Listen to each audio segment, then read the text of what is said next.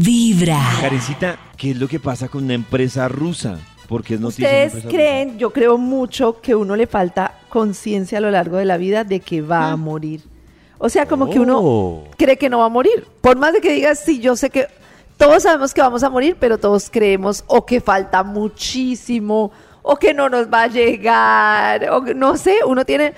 Yo creo que si uno viviera con conciencia de que va a morir, lo haría muy diferente. O sea, Yo vivo viviría con muy conciencia que va a morir. ¿Ah? Yo vivo con Pero- conciencia que va a morir. ¿Sí? Sí, yo todos Pero los días uno- me levanto y, y digo, si hoy no corono, que me quedo así como muy pendiente. Todos los días lo Exacto. hago. Pero no es Y fácil. de- no es fácil, pero es súper importante vivir como vive Pollito. De hecho, esa es la frase famosa, memento mori, que uno debería tener todos los días en su vida, que es acuérdate que morirás. Porque ¿cómo viviría uno de distinta la vida si es consciente de que va a morir pronto? No estaría uno en relaciones que no quiere estar, no pensaría uno tanto las cosas, disfrutaría más de los momentos y de las personas. Yo le hacía una pregunta eh, a Karencita, perdóname, es que la semana pasada, me yo creo que les he hablado varias veces a esta amiga y casualmente la semana pasada hablamos, que ella hace como cuatro años me decía, ella no está contenta de su matrimonio y me decía, yo no me separo por mi hijo, que tiene ocho años. Y entonces yo, bueno, y casualmente estábamos la semana pasada hablando y entonces llegué y le dije a ella, le dije, ven, tu hijo ya, ya prácticamente está en la mitad del colegio y tú llevas cuatro años. eh, ¿Cómo, Maxito? Eh, ¿En qué año está? Por ahí. Eh, él Pues, está calcular. mal calculado, está como en séptimo, octavo.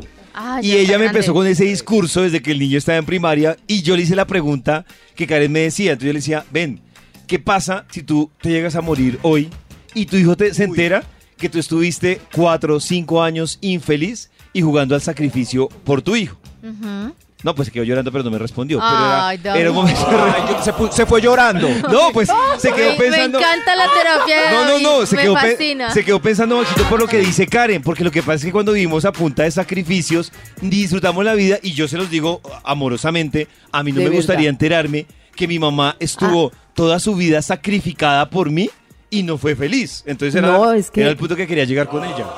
Creo, creo que les conté que una vez yo en una de las tantos cursos que hago, porque yo hago muchos cursos de temas terapéuticos, psicológicos, me tocó con un chico como de unos grandes ya, de 26, 27 años. Y empezamos a hablar como de la vida y él me decía que uno de los recuerdos más tristes de su vida, increíblemente, era ver a la mamá en su matrimonio porque aunque la mamá disimulara, él sabía que estaba triste Claro. y que solo empezó él a y que él creció toda su vida con culpa porque sabía que lo hacía por él y que es como su tema trabajar y que solo cuando la mamá se separó un día y ella lo la vio florecer fue que él como que pudo empezar a disfrutar de la vida. ¿No les parece terrible mí, todo esto?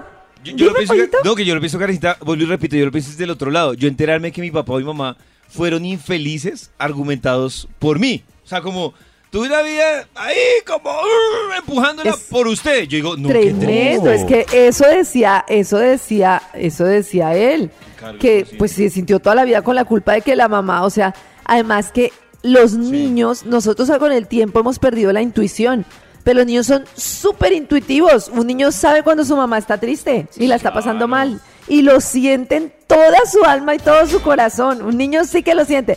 Todo esto para decir que una empresa rusa ofrece enterrar Ah, vivos a sus clientes una ¿cómo? hora y organizarles un funeral falso por 58 mil euros. Me parece muy bien. La- el precio no me parece bien, pero la experiencia me parece muy Pero bien. ¿cuál es la idea, Karencita?